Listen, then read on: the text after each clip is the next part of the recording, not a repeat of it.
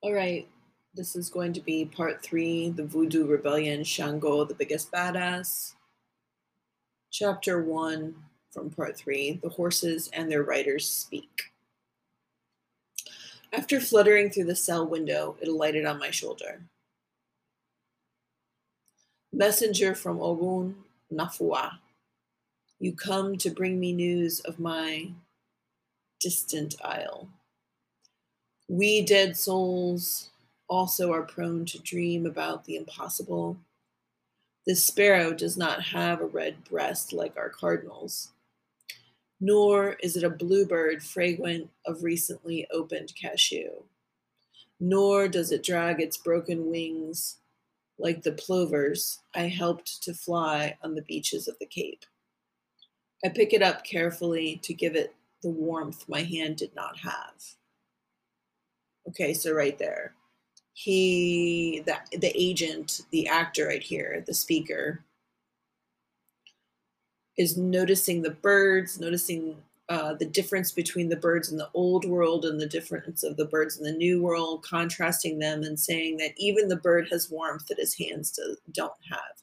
So again, that the birds and the, the animals are better off than he is as an enslaved person. I remove the ice from its wings, and with my breath, I give it back a little of the life it had lost. So even this uh, speaker, who I'm going to anticipate is an enslaved person who worships the Orishas, perceives the bird as a messenger from Ogun, Nafua. So Ogun might be old world, Nafua is definitely new world Orisha. He's giving back the life, breathing the life back into this animal, giving from himself or herself itself. I don't know who the speaker is yet. It began to hop, trying to peck at something. I offer it a little lime broken off from the wall. I vis- a vice I learned during my periods of starvation as a child in Breda. But the little sparrow did is not deceived. It fluffs its feathers and looked at me, measuring in my eyes the greed for which men are well known. Hmm. Disillusioned, hungry, it goes to hide in the hole of one of my broken shoes. From time to time it peeps, showing its little red head, and it contemplated me, contemplated me, waiting for a belated repentance that would impel me to share it with to share with it the breadcrumbs I lack. I heard the din of the guards as they gave out food to the other prisoners. As on the other days of my fast, they do not serve anything to me. Okay, so we know we know the speaker worships the Orishas. We know that the speaker is hungry and has suffered hunger in Breda and is currently imprisoned. Nonetheless, just when I least expect anything, before I could hear the stamping of his legs, I sense he is coming towards my cell. He opens the bars with the keys he has just taken from, taken from the sleeping jailer. The Bazimu do not lose their sense of humor in death, and they enjoy making fun of the other deceased, draping themselves in the same raiments that they used in life. Okay, so here's an image of death, an image of the Bazimu. Uh, it could be a zombie. We could be anticipating that because of the line draping themselves in the same raiments. Raiments are clothes or costumes or clothing fabric they used in life. So someone is getting him out because they took the keys from the sleeping jailer.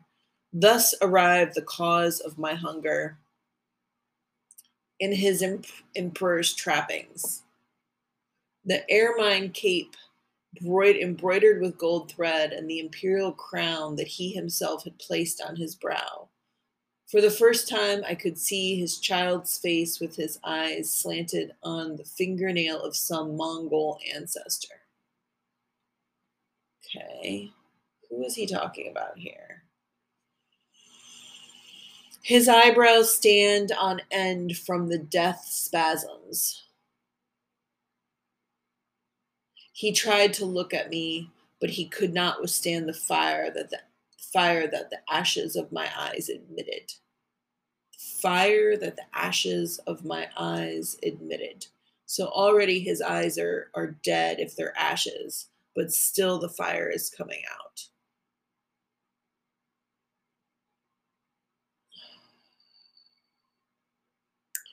He looks for a place to sit down, and then he noticed that the narrow cell could hardly contain my shrunken corpse.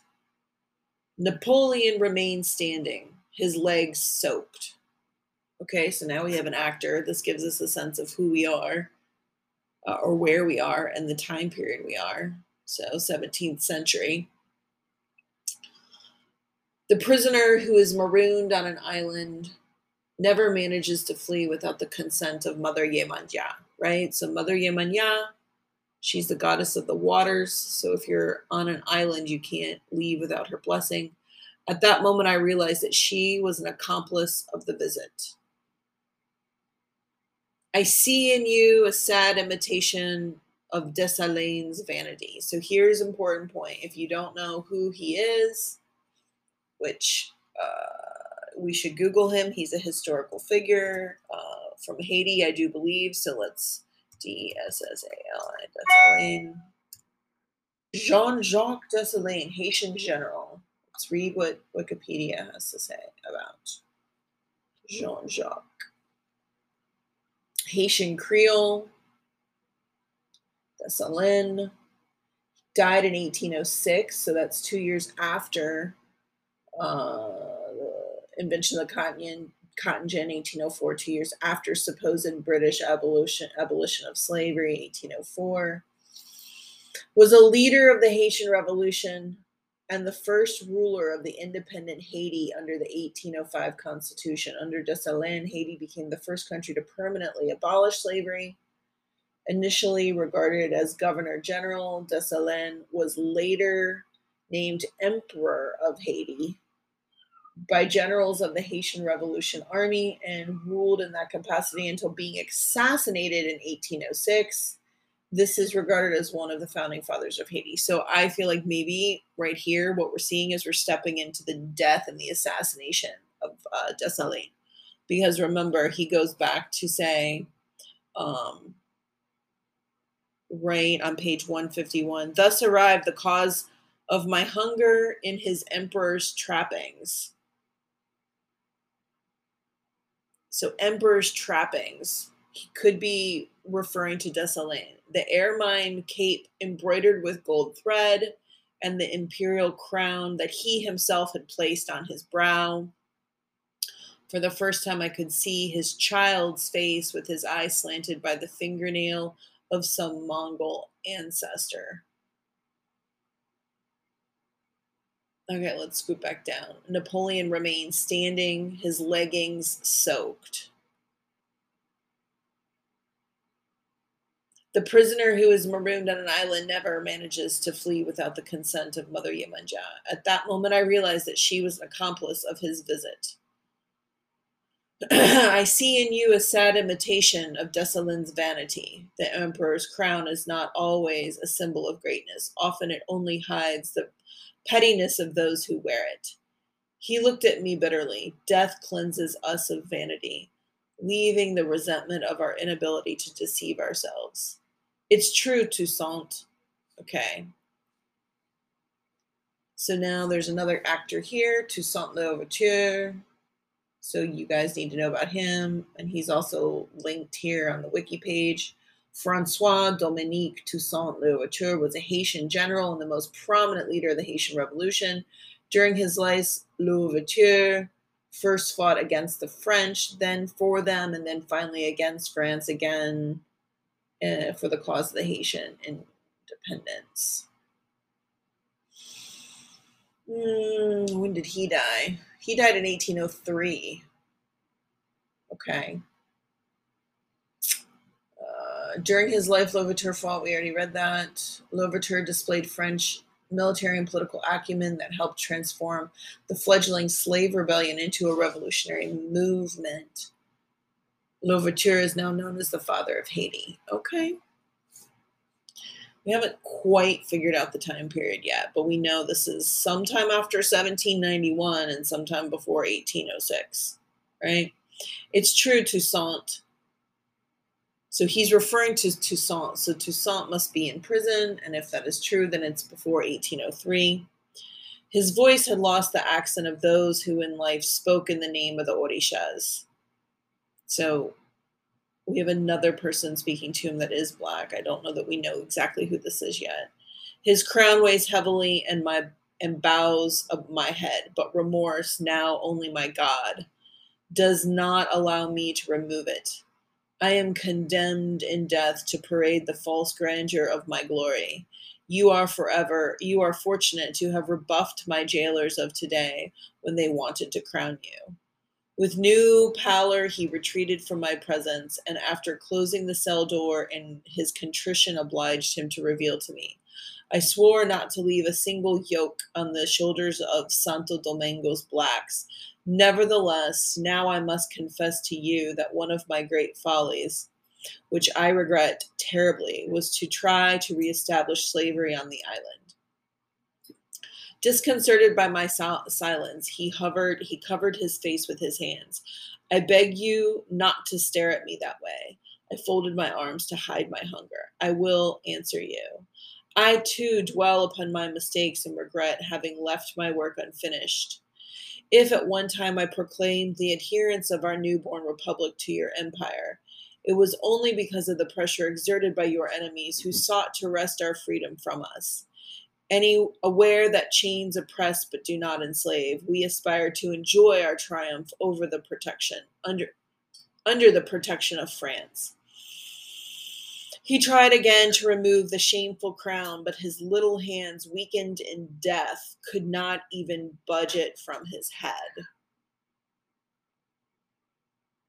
He's definitely a ghost. Whoever is the speaker is dead. And he's one of these generals.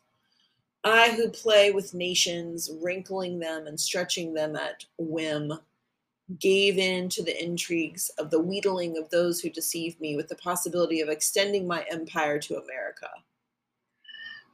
Well, maybe it's Napoleon. he's talking to dead Napoleon. Okay. That makes a little bit more sense. Extending my empire to America.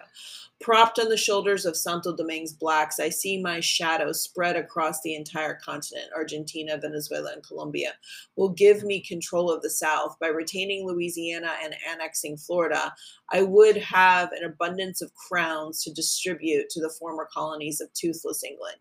You know, this has got to be uh, Napoleon speaking. Napoleon died in 1806. He wrapped his cape around him. He still dreams about his false emperor's crown. As his footsteps move away, they approach me through the tunnel of my prison, tunnels of my prison. He does not even harbor the illusion, I believe, of the loyalty of his armies buried in Russia and Haiti. The other head, the one really bearing a crown, a male goat, Shango Sun, slipped through the narrow opening of my cell. With his brilliance, I looked for the little sparrow that I that had nested in the hole of my shoe. It had fled too. It too had fled. Then I deciphered the sign it had brought to me tonight at the moment when the bird flitted in my cell. The prisoner of Saint Helena had died. Oh, St. Helena. Okay, okay. So, St. Helena. So, okay. Okay, so Toussaint is in prison in Haiti. St. Helena Island, part of the British Overseas Territory, also encompassing Ascension and Tristan da Cunha Islands. It is a remote volcanic outpost in the South Atlantic Ocean. It's famous as the place of Napoleon Bonaparte's exile and death, is commemorated by the now empty tomb. Hmm. Okay.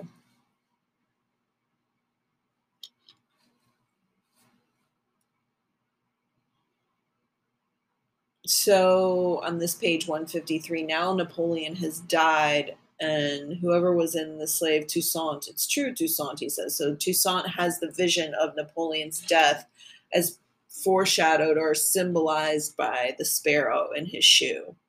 And think about what do you use shoes for? You use them to walk, right? So maybe this is an allusion to the power that Napoleon was trying to grab up and seal as the emperor has now passed on to the feet, you know, like figuratively uh, to walk in his shoes or to be in his shoes. So now it's sort of like Toussaint has to take Napoleon's mantle, maybe. Quote, it was the start of the beginning. Page 153. I I would bet that this is now a flashback in time before the death of Napoleon. The Orishas and the ancestors had not yet reached Haiti. Yeah. I am speaking of the times when the Muntu, naked and imprisoned, enjoyed the company of only their principal good angel. I am speaking of what my skin witnessed when I walked among the living. Okay, so the speaker in this chapter is dead. Maybe the perspective of the zombie. Maybe it is, I don't think it is Toussaint, but it's someone else. Mm, I am speaking of the times when the Muntu, naked and imprisoned, enjoyed the company of only their principal good angel. I am speaking of what my skin witnessed when I walked among the living. The ecobios embraced, the stones, winds, and rains. In those days, death did not have barren Saturday as its general. Okay, so this is alluding to barren Saturday, this notion of uh, the production uh, that continued in the work on Saturday. I think we're going to be in the sugar sugar plantation. I'm speaking through the mouth of my horse Bukman. Okay, this is important. So you have to know about who Bukman is before setting out on the long highway. On my horse, so the fact that he says my horse Bukman is super important. So Bukman, if he calls him a horse, he's not a literal horse. Bukman is a man uh, he led an uprising. Um, uh, let's read the Wikipedia. Wikipedia. Dutty, D-U-T-T-Y, Bukman.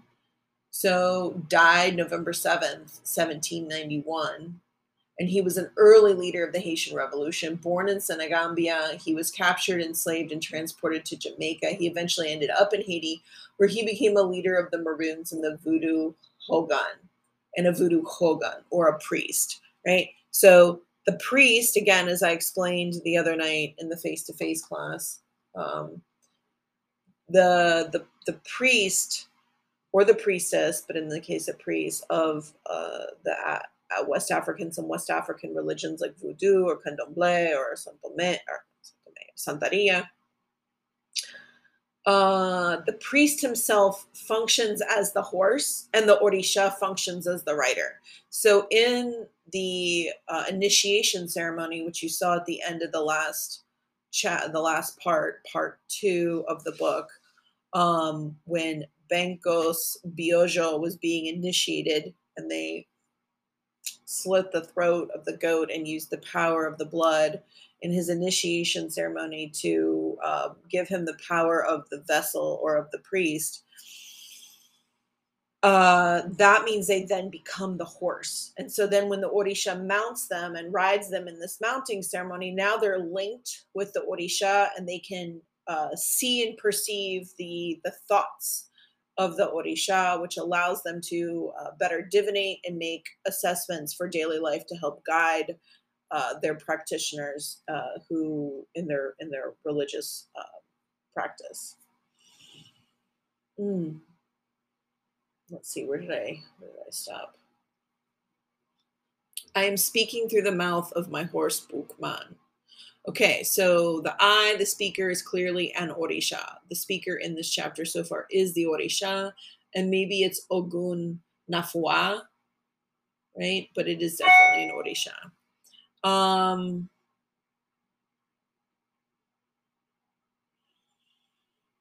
hmm.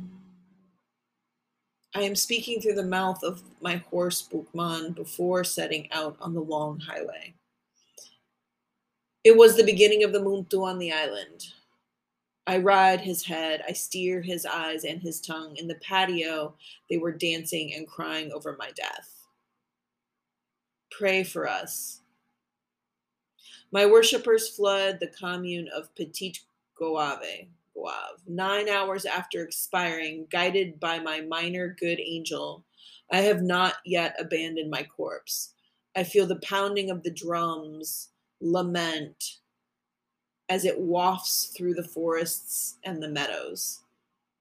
So the drum sound laments, the drum sound has been personified, and the sound wafts. Usually, what wafts are smells, but this is a sound through the forest and the meadows, a natural space. The instruments announce the news. Their moan replaces my wake. So the instruments themselves are personified, they're moaning. Don Pedro has died. The papalaos bathed my body and paint me with the magic hues that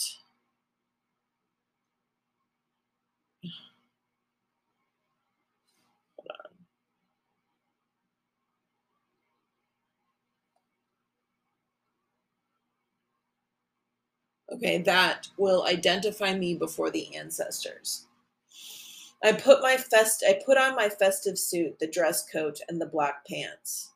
I have not forgotten my boots, the cravat, and high hat. Before placing me in the coffin, they will dress me in my papalao outfit. The necklaces and the head of Elegba, so that doors open for me in the region of the dead. Bukman, my horse, continues to speak for me. I foresee days of death for you, barren Saturday, will have a bountiful harvest.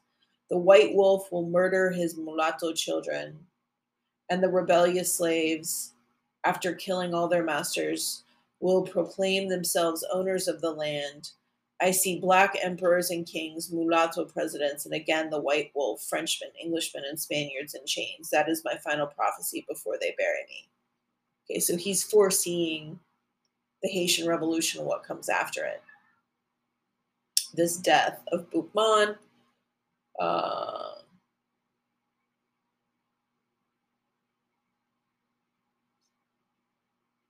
well, okay, it's not really Boukman. He's saying, Boukman, my horse continues to speak.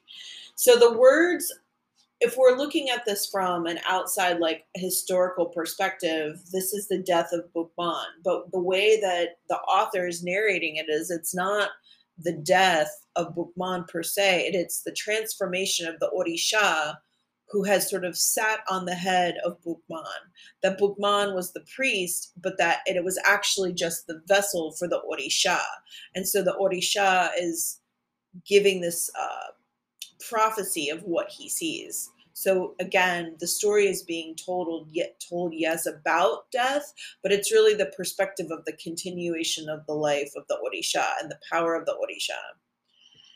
So we're on page 154. Marie Marie Jeanne is my mortal name, a mulatto woman. Okay, so now we're gonna jump stories, right? I was born into slavery. My inheritance is work and humiliation. A short time after I was born, my mother sold. My mother was sold by my mistress. Jealous after repeated beatings, she managed to have my father take care of me. As a child with my spine not yet hardened, I had to carry large earthen jars full of water on my head, take care of my father master's flock, and collect firewood around the cape. Okay, around the cape. I'm okay, this is in Haiti, right? At night, beside the fireplace, the hours lengthened as we toasted coffee beans, ground corn, and beat chocolate. Yeah, if they're beating chocolate, it's in the New World, right? At that time, I lived with my African grandmother. She still looks youthful despite the mm. constant reminder of her first years in Nigeria. So, okay, if she's coming from Nigeria, probably a practitioner of Yoruba. Bantu speaking, maybe. She would tell me that when she was a little girl, they brought her from a village in the Calabar. Okay, so the Calabar Rivers, a town whose name she has forgotten. Neither does she remember her parents. But she still dreams she will find them someday among the living or the dead. Sometimes I surprise my master father, staring at me as if he had rediscovered in my green eyes the gaze of some ancestor. My white grandmother came over in a ship from Nancy, along with other prostitutes, thieves, and infirm women. Quote, mature and half blind, with the bloom still on her cheeks, she was married to the one who would be the father of your father. That is what he looks for in your gaze, the lost eye of his grandmother. End quote. So, who's saying that? Quite possibly an Orisha. Having no place among the freedmen or slaves, I suffer humiliations and taunts, abuses, and the aggression of the whites who pinch my buttocks my own master father orders me to carry water to the bathroom where the recently arrived guests from Paris await me undressed. Gradually, I become a stranger to the plantation where I was born. The barracks I share with my grandmother and other mulatto women is only a nocturnal refuge. In our conversations, dirty water brought by my cousins from other houses I learn about my true situation as a slave and a freed woman. 18 domestic workers take care of the living quarters coachmen, cooks, ladies in waiting, hair cutters, tailors, and seamstresses so that the masters can drown in their bed boredom. Wow, that's that's intense. They can drown in their boredom. The rest of the Ecobios, 350 something, this is a huge plantation, okay? 350 something ecobios plus the 18 women that she's talking about here are dedicated to planting and cutting sugar cane which they pressed in their mills and transported on their backs prisoners of our glances and hearing. We know the ambitions and misfortunes of the whites. They used to let us hear everything because to them we are dumb animals as lifeless as the pillars of their houses interesting that she that the author he uses the the image pillars of their houses because you know what holds up the house the the wooden pillars but there's also a transference of the imagery of the strength that the slaves brought the enslaved peoples built. I mean we know that ins- that enslaved peoples slave peoples built the white house in in, in dc um I can tell you about what they did in their bedrooms when they slept, their illnesses, their failed businesses, and their crimes. To the house come provosts, overseers of the king, and officers of the guard. They traveled about in carts drawn by many horses. But they come to the plantation to borrow money from my French grandmother and to rent slave women as con- women as concubines. It is not for nothing that the Cape is called the Paris of the Antilles. When I was 15, my father decided to turn me over to a man recently arrived from Bordeaux. He did not want his bloodline to slide backwards with one of his own slaves. At that time, there were many Ecobios who lifted my skirts with their gaze. Four years later, I had already had two husbands and a daughter. My life was following the footsteps of my white grandmother until one morning when I went to the cathedral in my best dress the neck closed, and my hair up under an ornamental shell comb. At my side, the ladies looked like my slaves. I prayed, oblivious of the pious ladies who looked at me with envy as they swallow the host. Okay, so she's at church. A group of young men also observe me, and I respond to them with words that they do not hear, but with which infuriate them. They wrapped their reed whips around their fists, one eye on the altar and the other on my body. Okay, so that's a great allusion to their hypocrisy, you know.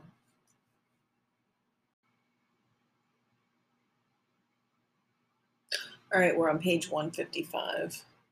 A group of young men also observe me, and I respond to them with words that they do not hear but which infuriate them.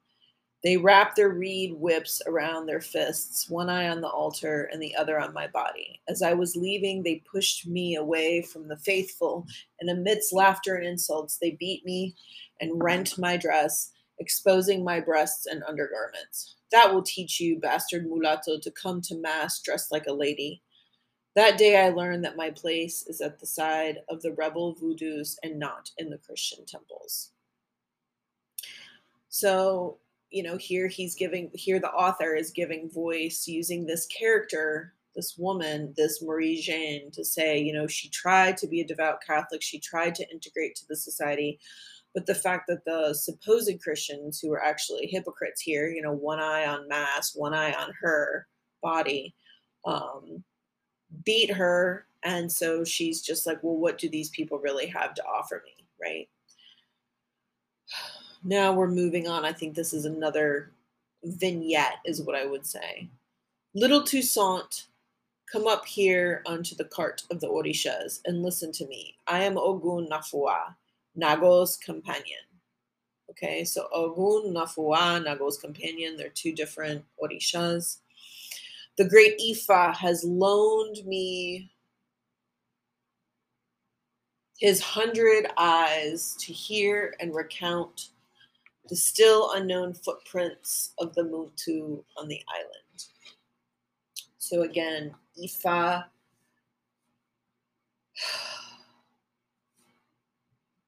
Ile Ifa was the original uh, original like town in Nigeria Let's see, let's Wikipedia and get a concise definition. Um,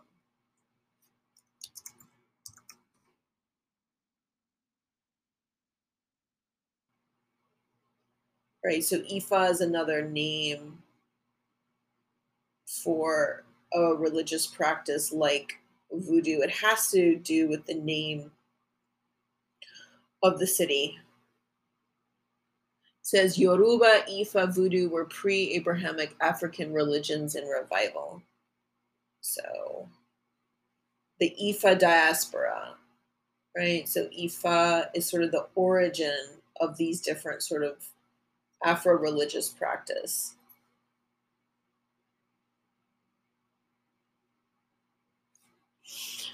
Oh, let's see, where are we? We're on page 156.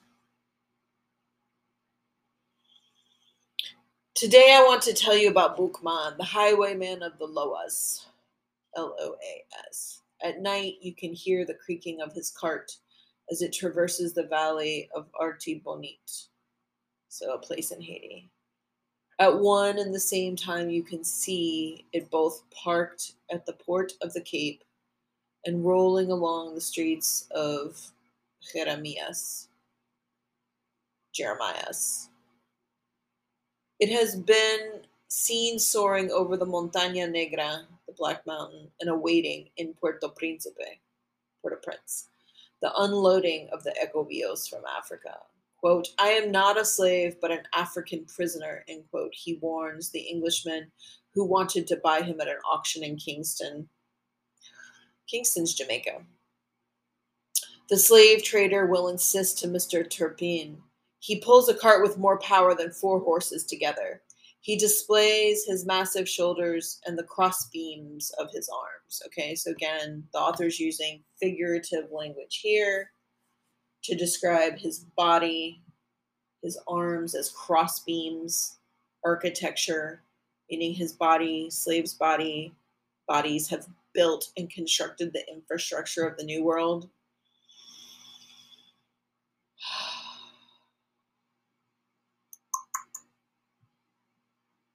good for any purpose, under the sun, cutting sugarcane, carrying sacks of coffee, or splitting rocks for a highway.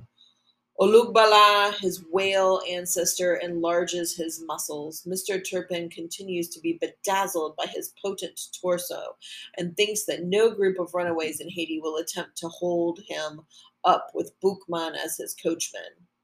At first sight, he began to plan how to undermine his rebelliousness with false flattery. He thinks it will suffice to dress him in a red velvet coat and to put a whip in his fist in order to win his loyalty.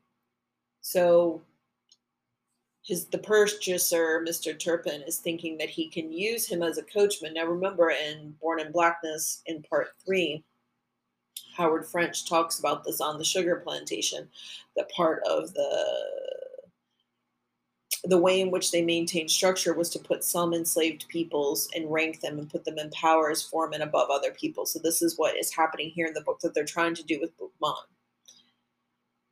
Uh, he thinks it will suffice to dress him in the red velvet coat and put a whip in his hand in order to win his loyalty. In the bargaining process, his eagerness gets the best of him and he pays a price that no slave has ever bought before.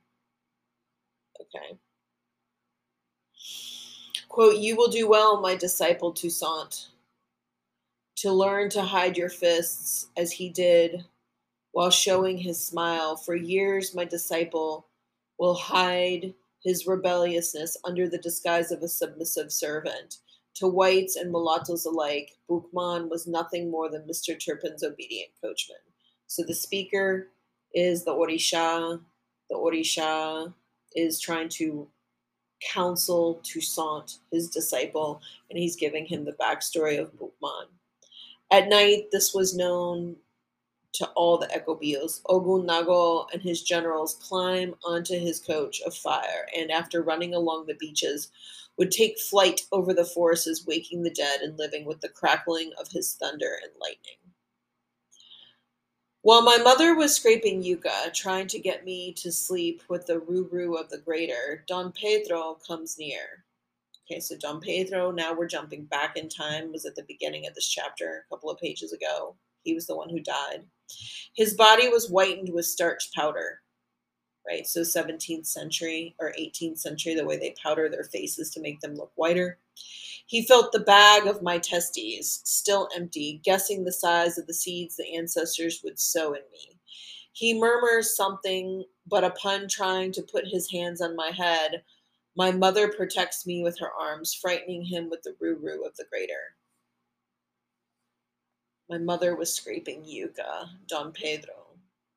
So I don't know.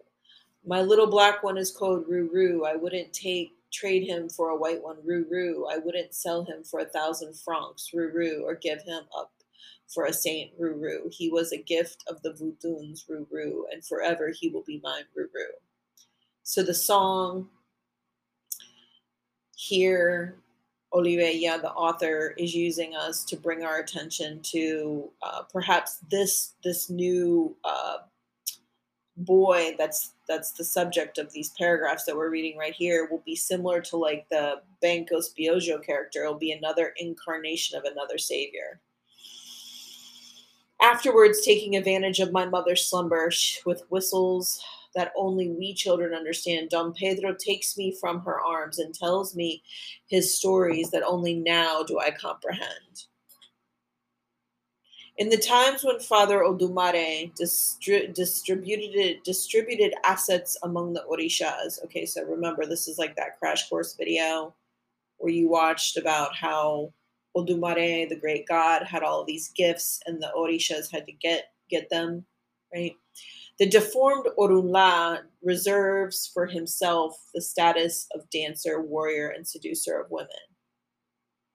While he orders Shango to carry the boards of Ifa and decipher the mortals past and future, never satisfied, Yemanja's furious son wants for himself the admiration of women, the dancer's rhythm, the warrior's glory. So this Don Pedro is inducting the sub the, the, the subject of these paragraphs here with the history, the backstory of the Orishas, the tradition. One morning, with resentment in his voice, he goes to the hunchback Orunla. So he's still Shango, I think. He's still talking about the Orishas. You never were, nor will you ever be attractive to women. You walk with a limp on your rickety legs, and when you leap in a dance, your toad's belly drags you down. But you are wise, your ears always find silence. I am powerful. My phallus is large between my legs. It would be fair for us to trade my divining boards for the vain condition you have been given of pursuing ungrateful women. This is a conversation between two Orishas, between Shango and Orunla, as being told in the tradition history by this Don Pedro to the subject of these paragraphs. The ugly Orunla listens to Shango, his broken eyes fractured by tears. That's powerful, fractured by tears. Remembered the last time he looked at his iguana's face in a calm pool in the waters. You are right, vain son of Yemanja. I will trade my drum, sword, and womanizing for the boards of Ifa. So Orunla says that to Shango. Shango being the son of Yemanja. Never again will I dance to seduce a woman who repudiates me for my ugliness, and in my absence takes to her bed a treasonous general who praises my conquests. I prefer being forgotten by the moon Muntu to envying the fame of the warrior who betters me in audacity. But do not forget, Shango, wherever you may go, in the hidden pleasure of your concubines is the pageantry, in the pageantry of your trumpets, my eyes will know before you yourself of your intimate shames and defeats. So this this part definitely comes back to Shango's curse um, and speaks to the tension between the two orishas. I'm on page 158. The musicians muted their drums. Everyone notices my presence. So we've skipped in a couple of paragraphs. So this is like another vignette. Those who were drinking cane liquor and the dancers with their corsets soaked. I continue to call them with my neighing. So the neighing is like what a horse does. Come on, Don Pedro wants to tell you today about Macandal. Okay, so Macandal is another figure from the Haitian Revolution. He's super important, so let's Google search him. Supposedly, Macandal was also a sorcerer, Francois Macandal, Wikipedia Let's see when's he dead. Ooh, he died in 1758. So this was before. Uh, he is sometimes described as a Haitian voodoo priest or a houngan for joining Maroons to kill slave owners in Saint Domingue. He was captured and buried alive by the French colonial authorities in 1758. So still 30 years before the French Revolution. So interesting. Let's keep reading. Um, wants to tell you a story about Macandal. So Macandal would have just died one generation before. I recognize I am the deceased Boukman, Don Pedro's trotting horse. Oh, they recognize I am the deceased Boukman, Don Pedro's trotting horse. They drew so close to my body that our sweat mixed in one lone river. So the image of collectiveness and how hot it is and that they're they're sweating in their worship in their celebration in their ceremony. Still don't quite know who the speaker is right here though. It's it's the it's the boy that was i think uh, being told the stories by uh, don pedro. I've told you about how the Oguns and the Jemes showed the fugitive Ecobios the caves where they could hide and taught them how to poison their arrows. Ever since then, there have always been runaway slaves in rebellion. But among them all, Macandal was the first to convoke the Indians and blacks against the white wolf. Before him, nobody thought about black armies, black generals, black kings, or black emperors. The wall of those who surrounded me grows thin, attentive to my millennial words. That's important. My millennial words. That's that's savior language, like the thousand years of peace ringing in. Macandal is with us on this dark night. The silence filled with loas. Loas, I think, are like prayers and songs. We know they hear us too. The children were sleeping on their mother's laps, but tomorrow, when they wake, they will be sleepless soldiers. To get back to my story, Macandal flees with the plantation of the Lenormand de Mazy, where he took care of the cattle. He had always been a muleteer. That's how he knows how to lead his fugitive troops. He had only one arm. If he'd had two, he would have taken the entire island. They hide by day and have the run of the forest by night. Today they attack this plantation. Tomorrow they burn that coffee grove. Confuse the king's soldiers chase them through the north when they were actually in the south. But four years of rebellion made Macandal forget he was at war with the masters. And one day, in love with a woman, drunk, dancing, they arrested him at Dufresne's ranch. He is not the sort of man who allows himself to be trapped so easily. With his invisible arm, he strangled the policeman who took him prisoner. Only if he is wounded, hunted down by dogs in the coffee grove, can an entire army take him. I have repeated to you his feats many times, but there are always young and old ones who want to hear them. Tell us the story of the three handkerchiefs. I took a drink of water from the altar of Yemanja, and with my lips moistened, I continued to lend my tongue to Don Pedro.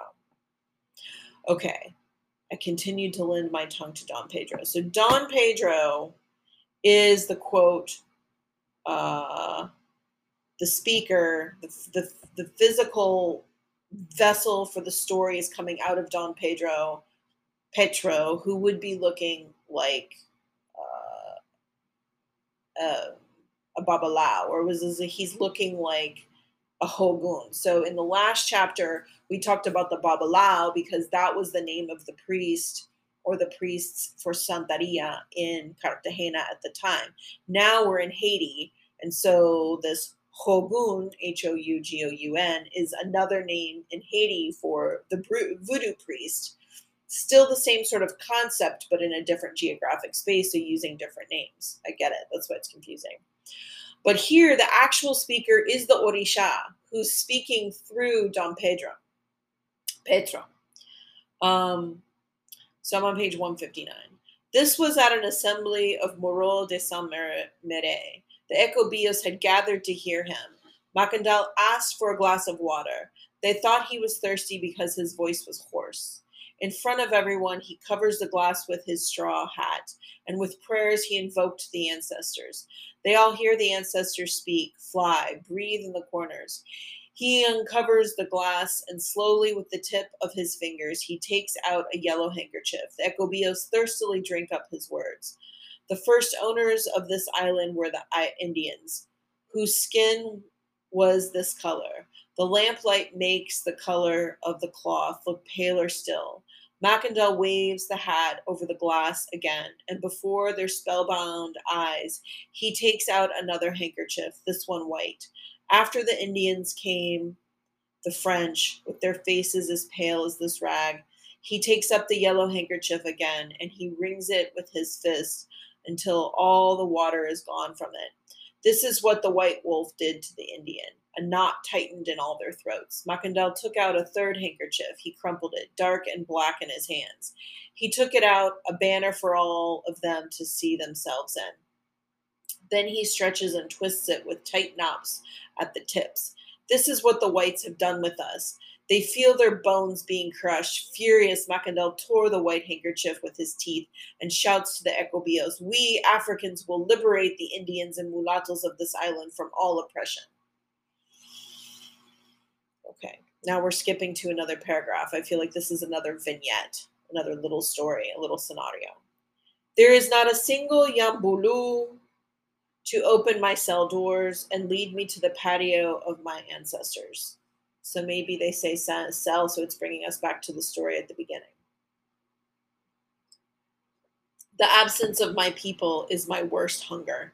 Okay, so remember the first story that we dropped in on in this chapter was the person in the cell with the little red bird that went in the shoe, and it was talking about the hunger. The absence of my people is my worst hunger. Now I understand grieving Shango, your fury, your pain, when you were thrown out of the imperial Oyo, separated from the warm company of your subjects. Okay, so this is important to understand more uh, depth to La Maldición de Shango, the, the, the Mal- Shango's curse. Exile, apparent death more damaging to the abandonment of the Orishas. Exile, apparent death more damaging than the abandonment of the Orishas. So exile's worse than death. I drank up the thought of the persons who invoke me here on the island. They come, they would see my cell, they beat the walls, and they leave. During the crossing in the boat that brought me to this French prison, I always kept with me the fresh flavor of the orange trees. I swallow the call to flight of Macandal's conch shells.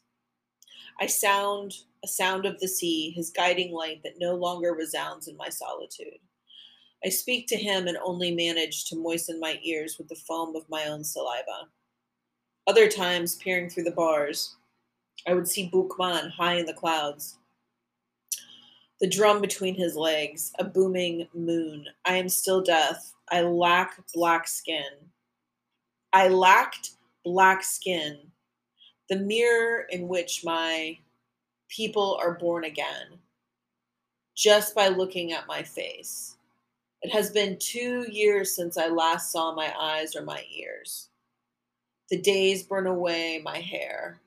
Often I ask myself if this cadaver that is dying of hunger in the Joux prison, prison far from Haiti is really Toussaint Louverture. Okay, so it is Toussaint in prison. I start to trot among the dancers, my invisible arm held high. The musicians accompanied my gait with the sustained rhythm of the Caribbean drums. So now we're in another vignette. Macandal is not dead. The French insist they burned me one January 20th. They repeat, so I'm, th- I'm thinking that the speaker here is Toussaint. They speak the affirmation amidst trumpet calls on the plantations of Le Normand de Mazy, where I was a slave. No, no, no, no, no. So then that is uh, that they talked about that. That was Macandal. To to allay all doubts, they scatter my ashes in the living quarters of Def, Dufresne, where I was held prisoner. But my Ecobios know that transformed into Dambala snake. Okay, so again, the snake is super powerful image. And Dambala snake uh, has to do with, I think, the worship from Dahomey. Dambala's snake. Dambala. Wikipedia. Dambala spelled Dambala with an H, Dambala, Dambala, among other variations, Haitian Creole Dambala is one of the most important of the Iloa spirits of Haitian voodoo, Louisiana voodoo, and other African diaspora religions, traditions such as Obe. It is traditionally portrayed as a great white serpent originating in the city of Wedo or Ouida or Ouida, okay, in present day Benin. So Yoruba practice. That's Benin is in Africa, next to Togo, uh, West Africa. Uh, Dambala is said to be the sky father and the primordial creator of life, or the first thing created by Grand Met. In those voodoo societies that view Dambala as the primordial creator, he created the cosmos by using his 7,000 coils from for, to form the stars and the planets in the heavens and to shape the hills and valleys of earth. In others, being the first created by God, creation was undertaken through him by shedding the serpent's skin. Dambala created all the waters on the earth. As a serpent, he moves between the land and the water. Okay, so what is going on that's confusing here? Well, because we're in Haiti, which has a different version of Afro religious practice, right? So similar, but they take on different stories, different meanings, different iterations depending on the, the different specific space. Okay, so where we're on page 160. Okay. But my Ecobios know that, transformed into Dambala stake, I will be triumphantly reborn in the rainbow after my storm, after every storm. I am the cock who crows at daybreak. At night, my troops and I met with the first leaders of the rebellion. I followed the shadow of the Black Michel, the first one to rise up against his masters in the mountains of Boho, Bohoruco. I learned to set up barricades with Polydor in the forest of Tro. I earned my general's stripes with Noel in the resistance at Fort Dauphin. Until then, the colonizers trusted that, hungry and battered by fever, we would meekly return and accept the manacles. They chase us with dogs and trumpets, imagining it would be as simple as a fox hunt. Polydor demonstrated repeatedly that we are capable of defending them and taking their weapons away. After dying, I continued the war because those who fall in combat are promoted to the rank of general in the army of the deceased. In the army of the deceased. This is giving imagery to the zombies. We supplied weapons to Thelemaque, Congo. I ride astride the same horse with Pyrrhus Candide. When I charged against the colonial marksmen, our war has endured and has no end in sight. We fugitives have been invincible since 1522, when the Indian rebels of Caonabo were already putting up resistance in the mountains. To keep me from untying myself when the fire burns me, the French buried my body with several hundred weights of chains. Now I am tied to the stake erected in the square. Four hundred horses dragged me, and one hundred men dig my grave. They were afraid that the Ecobios present might disarm them and free me. I have told them repeatedly that there will be no bullet that can kill me, no bayonet capable of taking out my eye, no fire that can cook me. My left arm is unbound because they consider it a loss. They say I lost it in a sugar mill, but it was really a cuckolded master who had it pulled off the afternoon when he found me embracing his wife since they then take me for a one armed man. Lies at this very instant, Ogon Balingio is reattaching it to my shoulder. With this dead arm, I have severed a thousand white heads. Okay, so this is Macandal speaking, uh, speaking the sort of the legend of how his image as an insurrectionist, his image as a revolutionary fueled the flames of the rebellion uh, because it was Toussaint Louverture and Boukman later who who propelled the revolution further, but Macandal, who had been killed and executed a generation before, his story lived on and inspired people. All right, we're on page 161. For the first time, I look at my whole body before the moon of a great mirror. The water's uniform made my shoulders broad, and when I hold my breath, I feel I do not fit within myself. These gloved hands grew large shelling coconuts on the island of St. Christopher. I was raised close to my mother. Well, that's not exactly the truth. The master's mansion, where she was imprisoned, was surrounded by mangoes and almond trees. Only once was I able to set my naked feet there. My mother is one of 14 domestic servants in the kitchen. Like all the rest, she was shut in and guarded under the watchful eye of a keeper, but the keys, whom the masters themselves feared. I remember her with hatred and admiration. Severe, greedy, she never allowed my mother to throw me the kitchen scraps through the window. She gave preference to the pigs she was fattening in the barnyard of her shack. I had precious little time to contemplate my mother's distant silhouette as it fleetingly passed across the window frame. Wow, that's beautiful. The window frame of time.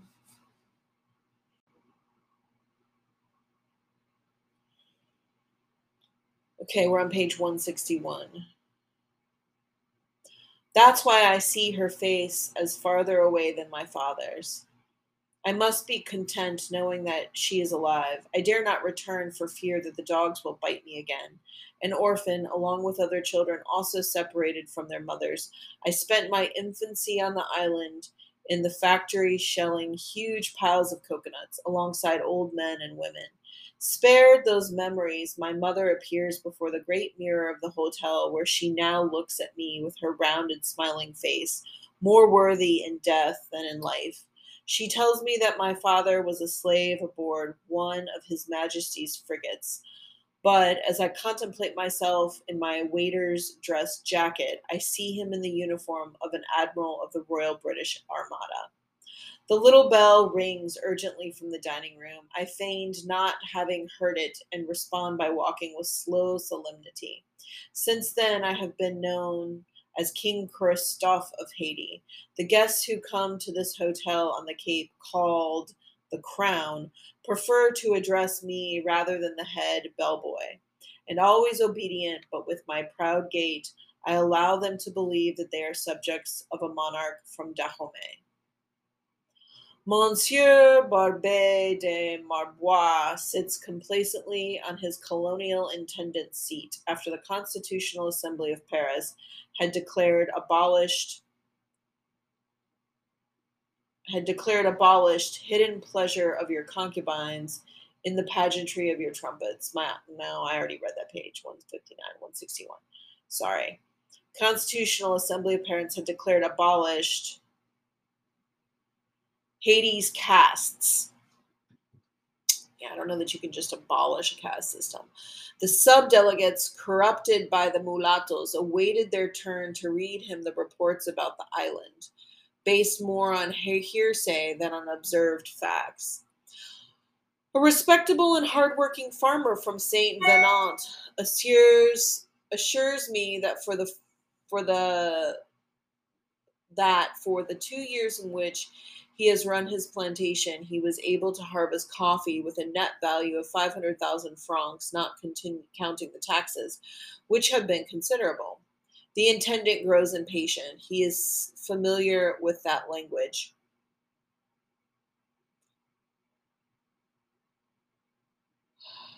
Did he collect information about the number of slaves who died on his plantation during these years? The subdelegate nervously ruffles the edges of his papers. He removed and replaced his glasses, and moistening his fingers with saliva, does not find a single line that helps him reply, respond. Finally, snorting, he concluded, quote, I have collected more than 500 signatures from among the landowners, and all of them agree that the colonies cannot subsist without the slave trade, end quote.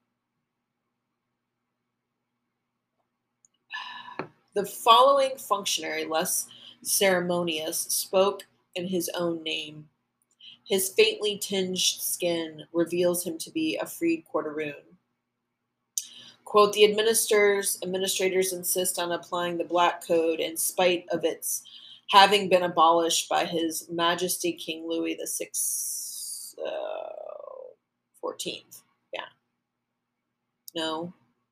XV 15, 16. Louis 16. Those right first in the most Christian act. I beg of you, in keeping with the spirit of the revolution, to revoke all those,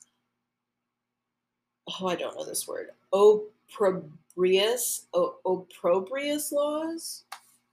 Never seen this word in English. What?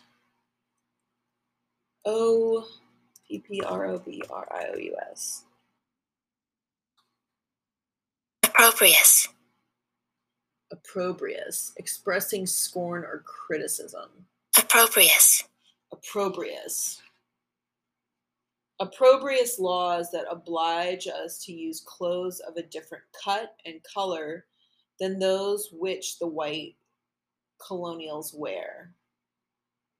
Okay, so what I'm picking up here is in this vignette, it's a discussion that while yes, in France, to post the French Revolution 1789, quite possibly, they would have done away with the caste system, but they're still trying to find ways to distinguish between the whites and non-whites, and part of this has to do with like codes for dress and the types of clothing that could be worn. The intendant palms his belly with joy. We know he has a concubine, one of the best endowed mulatto women on the Cape. But his frolic ended suddenly upon hearing another of the delegates. The greatest evil of the colony is produced by some Frenchmen who squander the good dowries they command upon marrying wealthy mulatto women. Upset, he notices that the reading cloaks uh, an acrid accusation against the colonial intendant. He hastened to take up the file, searching angrily for the name of the signatories. Then he exclaims, This has more the appearance of a perfidious attack by Governor du Châtillon than the grievance of peaceful and obedient petitioners to the Constitutional Assembly. Adjacent to the stable, his window is the only one illuminated. He was reading Epic, Epictetus, Raynal, and Montesquieu. Okay, so Montesquieu was a writer about freedom. The next morning, Master Bayon Libertat did not even notice that during the night his books had changed place. Only the animals perceived their presence amidst the smell of freshly cut cane. Every day, my protege, Toussaint, takes them ears of corn, softly caresses their flanks, and talks to them with sounds and words, and they would then moisten his hands with warm snorts. The third rapping on the window managed to register on his eyes, arisen from the heading. Arisen from the heading, he struggled to return to the neighing of the horses, the incessant call of a rooster, and then the skipping stone that had just fallen at his feet. Despite his fifty years, his movements were more spirited than the friskiest of his horses. He looked through the window. Macandal was taken prisoner at Dufresne's plantation in Limbé. The old slave who taught him to read brings him the word of Ogun Nafua, Nago's companion. He immediately extinguishes the light and carefully returns the book to the master's library. In the distant barracks, the Ecobios are still asleep. It will not be long before the women get up to grind the cocoa. Because of a woman, you know that women drive Macandal crazy. This is a terrible setback for the uprising. They say he will be burnt alive. That's impossible. Papa Ogun protects him. There is no flame that can burn him. Deep, hoarse, the call of the drum resounds. Voodoo. The horses whinny, impatient to be free of their fetters. Fetters or chains or locks. My disciple took hold of the ancient Nafua's wrist. Wait for me. He surveys the whole manor house to be sure the master was sleeping. My double Toussaint saddles the horse horses and leading them gently by the bridles takes them out to the road. Only when we are at a good distance do we give them rein to gallop. The candles are flickering in the sanctuary. Three hundred ecobios wave their rags, dancing under the branches of the ancient ceiba tree. This is not the first time that my horseman, Boukman, and I coincide at the voodoo ceremony. Singing, dancing amidst the hundreds of sweating ecobios, my disciple transforms back into water, a drop of Yemanja. I separate from his body and entered the holy place. The stands hold their banners, red, black, white, saluting their orishas. The plantation overseers were dancing with their ecobios. At another time, 16, at another time, in the cacao groves, in the cotton patches, they would have whipped them at the slightest sign of fatigue. The loas, men and women, pray before their effigies sketched on the floor. All of a sudden, a shrill whistle, a double bladed hatchet, cut the drums breathing. Eyes open wide and anguish dried our throats. Above our heads, flying, a flame, a shadow, appears Macandal. He points at Toussaint and has him sit before Eligba's image. They heard his hard, raspy voice. My disciple will carry on the struggle, but a living flame he will languish as the white wolf's prisoner, far from his people. I, Boukman, his horseman, serve as witness. New new paragraph new new vignette. Four of us young men looked at the cadaver of vincent Ogé. Among them me and marie jean his bride. At that time when i was still alive. Okay. So being narrated from the perspective of dead people. I had yet earned my stripes as a guerrilla soldier. We flee from the guards who fire in the darkness at our curly hair or any white cravat. Far from the gallows, we hear his tears every time they drop on his bones. The executioners may smash his arms, his knees, his pelvis, but they cannot pulverize his shouts. We demand equal rights for whites and mulattoes. We recognize him because he wears the uniform of the National Guard that he had taken from an officer fallen in the storming of the Bastille. So the Bastille was from the French Revolution in France. On his chest hangs the cross of the Order of Merit of Limburg, which he did not win in any battle either. His true feat begins tonight with his sacrifice. We bury him in the same grave with his friend Jean Baptiste Chavanet. The twelve tolls of the cathedral bells silence the hooting of the owls, and we hear his words. I should have listened to you, Jean Baptiste. The mulattoes will never be victorious against the whites without the support of the slaves. Colonel Chamberfort's troops were comprised of whites and mulattoes who were not separated by racial hatred. Terrified, we heard still one more utterance. Have the leader's arms smashed with hammers until they expire. Twenty five of the underlings should perish by hanging, and thirteen of the most committed be consigned to the galleys for the rest of their lives. Okay, so now it's a new it's a new scene. So this chapter is very much like a flash of different points of view of the Haitian Revolution. I am his good I am his principal good angel. That is why I can speak of the patience and forbearance of my disciple Boukman. When Mr. Turpin brought him in Kings bought him in Kingston, his ankles and wrists were bound in iron rings, but he is a different man when they discharge him on the Cape. During this short crossing, he alone could hear the invisible wail that trailed after the boat. So the short crossing would be probably from Jamaica to Haiti. Santo Domingue. Um, Ogun Olugbala, his protecting ancestor, advising him to have the prudence of the ant. Remember the ant from the first part of the book? And to hide the might of the elephant in his arms. On the wharf, in the streets, among the teeming slaves, his gigantic body astounds, his docility frightens. A wizard, listening to the Ecobios born on the island. In a single night, he leans the Creole, he learns the Creole language with Within a few months, they remove his shackles, and before year's end, he will walk about the plantation unfettered.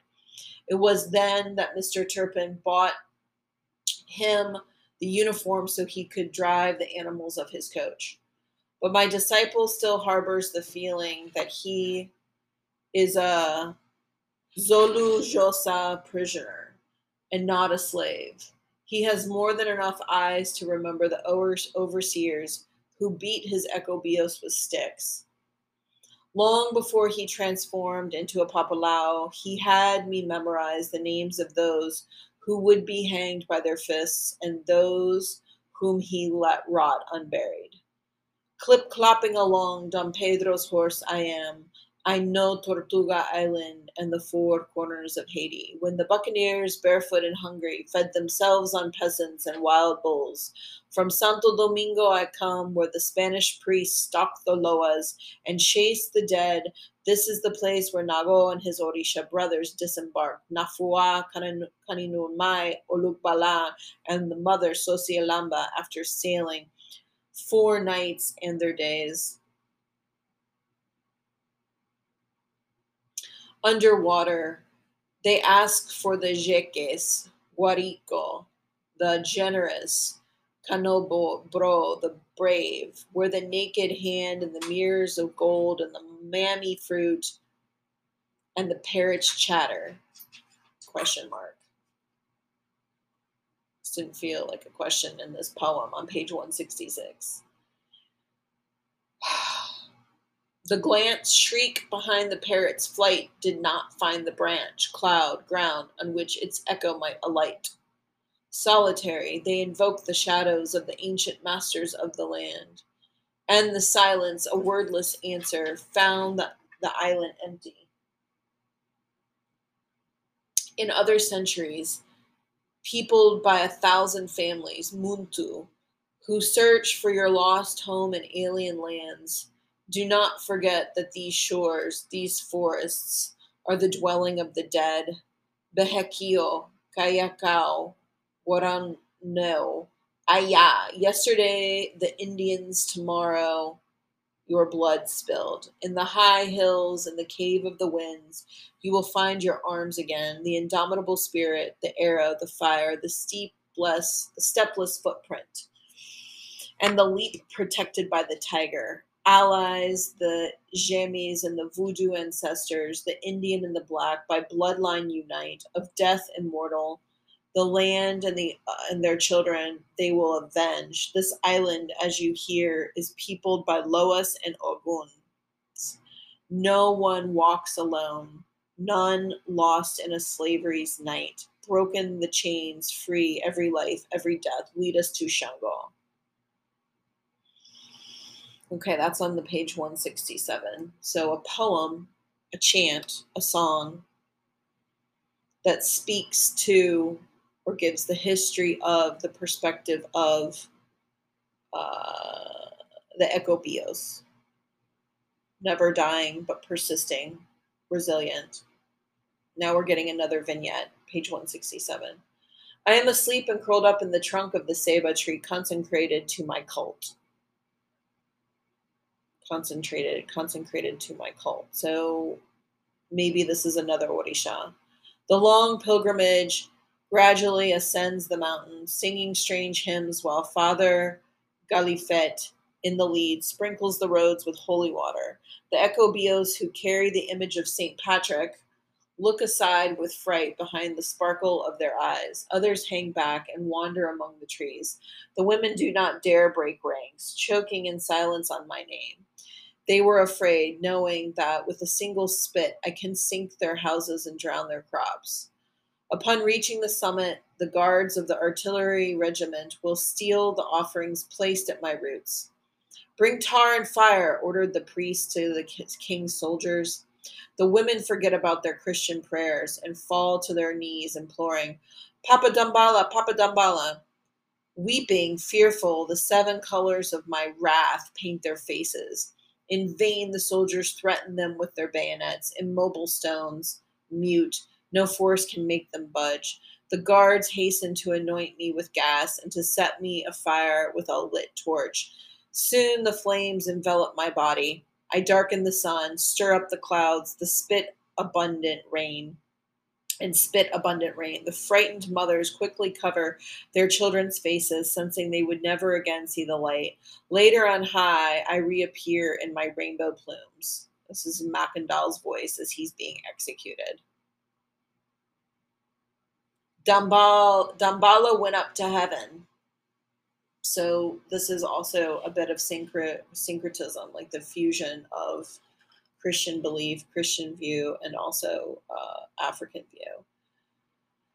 The diffuse group of pilgrims gathers again about me. They touched the singed trunk, and with the smudge and and and with their smudged fingers, they draw they draw crosses on their foreheads, right? So like Ash Wednesday.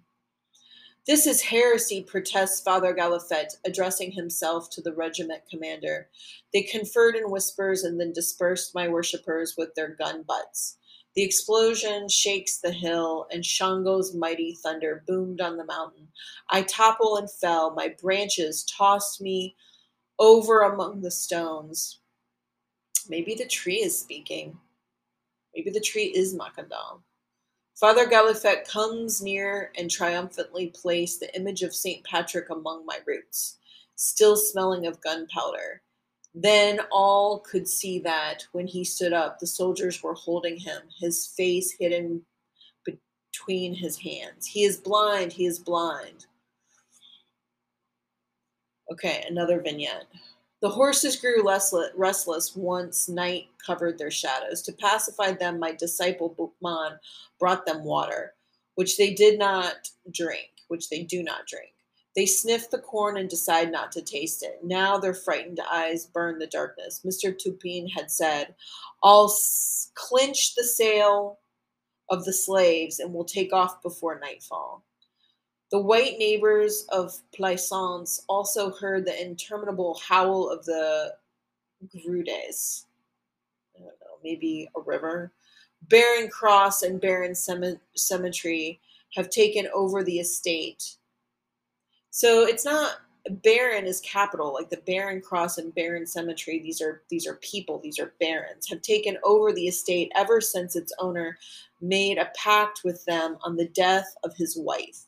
The Ecobios ensure that Monseigneur Le Jouan's soul, emaciated, bedecked with a black bowler. I don't know what that is. A black bowler, bowler, has been stolen by the Guedes. I don't know who the Guedes are. They're, they're obviously people who can steal something. Maybe they're spooks. Maybe they're zombies. Maybe they're a proto zombie. I left my disciple snoring. So he left the disciple snoring. That's Boukman. Tied to the coach tongue and go to the kitchen where the Ecobia women are awake. I've poisoned their soup four times, but they don't die, complains the cook. Another chews on cigar smoke. The deceased mulatto woman comes every night to open the trunk where she sleeps, where she keeps her jewels locked up. She always refused to turn them over to her husband. The youngest speaks. I poisoned myself when he tried to make a child in me. As soon as they saw Boukman's cart, they felt the presence of their orishas. I encouraged them to decide. You should accuse him before the justice of the Cape. The Ecobios are leaving by a different route, all heading toward the flying cart. Only two old women are left in the stocks, their iron collars so tight that they cannot even swallow their saliva. Mr. Turpin, savoring Monsieur Lejeune's fine wine, has forgotten about the Guedes. He has sold him 100 slaves and hopes to increase that number. For over a quarter of a century, 400 of them have killed themselves through poisoning. Meanwhile, taking advantage of the drunkenness of both parties, my disciple Boukman flies off, his cart loaded with the living and dead. Spurred on by his whistles and horses' gallops through the darkness above the mountains and the rivers. Giddy up, giddy up. Tomorrow, Master, tomorrow, Monsieur Lejeune goes to jail. The Cape's whites flood the courtroom. They demanded of the justice that the Ecobios be whipped have their ears cut off and be sent back to Plaisance. They have run off, and the legal system should punish them severely. But the mulattoes show up with a lawyer. Don't listen to them. The black code does not apply. All right, so here, hopefully, you understand about the Code Noir. There's been a crash course video in there. The street fills with merchants, bricklayers, and shoemakers. The livestock herders, forgetting about their goats, leave them loose in the middle of the streets. The coal vendors, barefoot and dressed in rags, mingle with the jewel and the bonnet bedecked mulatto women who arrive in coaches. For the first time, concubines and prostitutes make one same demand the whites must not be able to kill mulattoes and blacks with impunity. From the shaft of his coach, Boukman explains in detail Monsieur Lejeune's crimes. At his hacienda, Ecobios die in heaps. I can tell you with certainty because I know how many he buys and how many he inters. When they resist having to work day and night, he puts them in boiling barrels or buries them, leaving their heads coated with honey, exposed to the sun so the flies devour their eyes. Jeez. That's, ugh. Yikes. Pressured by the raised voices, for the first time, a justice must hold a trial of a white master accused by his own slaves. Yesterday, he buried the Ecobio Patricinio Dures alive. Another adds, he poisoned his wife, a rich mulatto woman, to inherit her estate. He is a swine, someone spoke so soft that those outside don't know if they are listening or hearing themselves speak. At night, he goes to the cemeteries to disinter the dead and yoke them to his team of zombies. The judge reluctantly appoints a three man investigative commission the advisor of the household officers, the proxy for the rings solicitor, and the provost of the gendarmes. The Plaisance Monsieur Lejeune imagines he is still drunk. The sun has evaporated the ghosts, and the gendarmes, okay, remove the old women from the stocks. Gendarme, okay, it's obviously French. Does it mean guardman? Gendarmes. An armed police officer in France and other French speaking countries. Okay. Um, you are accused of poisoning your slaves.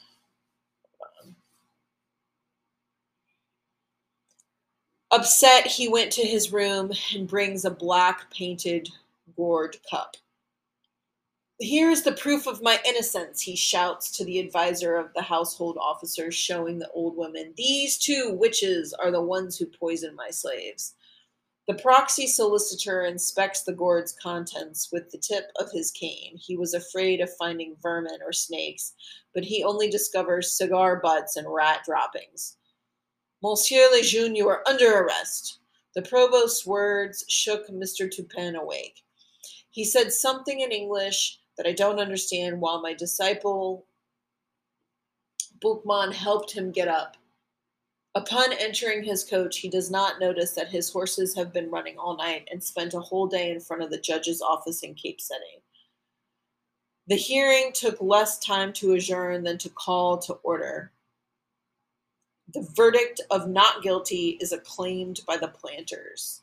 While the police dislodge the mulattoes who protest the decision on the grounds that their attorney was not allowed to participate, that same night the Ecobios returned in chains to Monsieur Lejeune's plantation, but they know that their orishas and Boukman's runaway slaves have already have his grave dug. I am his principal good angel. I know his tremors, his bravuras, the many things he intended and intends to do before shooting himself with the gold bullet that Baron Saturday will provide him. Tonight we will visit the imperial city where the glorious Mono Motapa sleep. My disciple Henri Christophe's body remains in the basement of the Crown Hotel while we fly to the Africa of our ancestors. Mother Sosialamba, driving her ancient herd of goats, leads him among the ruins of great Zimbabwe. Quote, etch in your memory the height of the tower, the thickness of the wall, and the depth of the excavation, so that tomorrow, when you are crowned king of Haiti, you can direct the construction of the citadel of Ogun Ferrerer. Changó fires his thunderbolts from the mountains of the Cape, and shaken by the discharges, my disciple awakens amidst the frightened mice. He looked out the window and with his eyelids closed contemplates his eyelids closed contemplates the keel of the imperial fortress sailing atop the peak. A wing, the wind. I whisper to him in the ancient tongue of the monomotopas. I, I don't even know what that is. All right, I'm going to look that up and come back. All right, let's look up monomotopas. Motapas.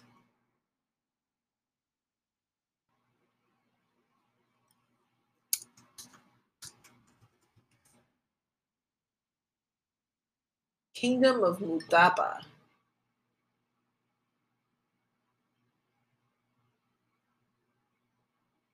Monomotapa Empire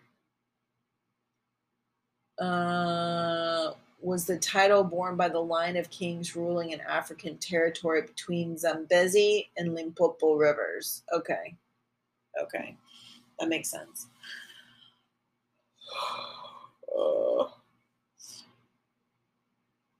I whisper him in the ancient tongue of the Monomotapas. Christophe, it will be your glory and your entombment. Don't forget it.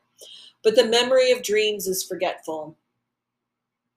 Only four years later, when a bullet splits the amulet that protects him from death, he wanted to know the meaning of that vision. His soldiers watch him retreat from combat with his eyes glazed. At the rear, surrounded by burning plantations, he looks for the papalao, papaloa, papalao, who always accompanies his troop.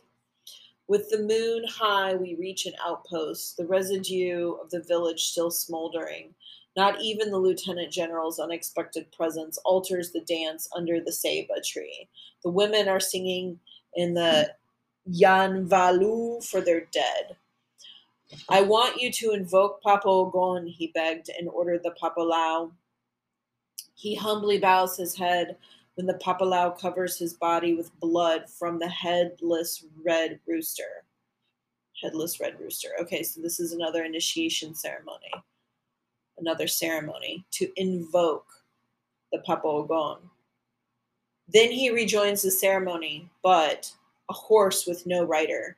So a horse with no rider, meaning the Orisha has not mounted him yet. He bucks and kicks at the Ecobio women. The Papalao follows him, fanning his back with the rooster. Little by little, he slows to a trot, and the foamy river of his nose dries. He staggered and was about to fall when the Papalao freezes his vision, vomiting into his eyes the smoke from his cigar. Then meekly he began to move with the strange and so slow pace of the elephant. So this is a description of of an Ogun ceremony. He palms the gourd and raises his rump. The drummers grow confused, erring with the blows of their sticks this was uncharted territory. The Papalao will let him cavort without a bit in his mouth. So a bit like it's this is figurative language. Like it wouldn't really be an actual bit like a bridle for a horse, but something that holds it back, right? Alert to his irregular rhythms, dancing, invoking the Orisha, the Ogun, this is certain that this he is certain that Ogun Nagol, the lively captain of thunder, was not riding him. So it's a different Orisha. Neither was the lithe serpent Dambala, another Orisha. It's not. The horse Christophe stopped next to the altar. So Henri Christophe is another in in in this author's imagining he's taking this historical figure and suggesting that they are uh, uh, a houngan or a or a priest, right, to hold the orisha next to the altar and submissively lowers its head in a gesture of surrender. At that instant, the Papa Loa divines that the strange horseman would speak through my master's mouth and he did it in the primary prattle of the Bantu language. I am Mashona, the builder of the great citadel of Zimbabwe 10,000 years ago. This is my horse, and I will ride him until.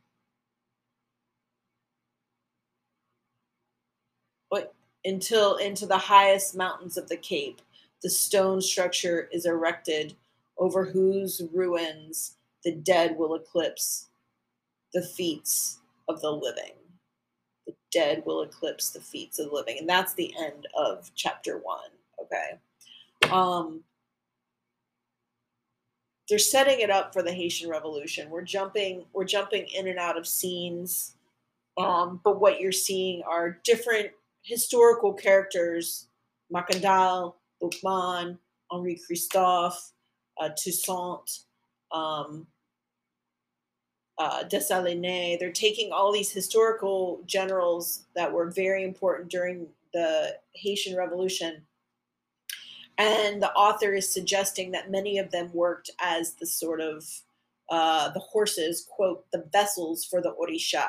So the image of the horse and rider is synonymous with the image of the vessel and the cup, right? So, like, for example, uh, you get this image in Christian literature of the cup overfloweth, and that you're supposed to empty your cup and then fill yourself up with the image of Christ. All right, and we will continue this in the next podcast.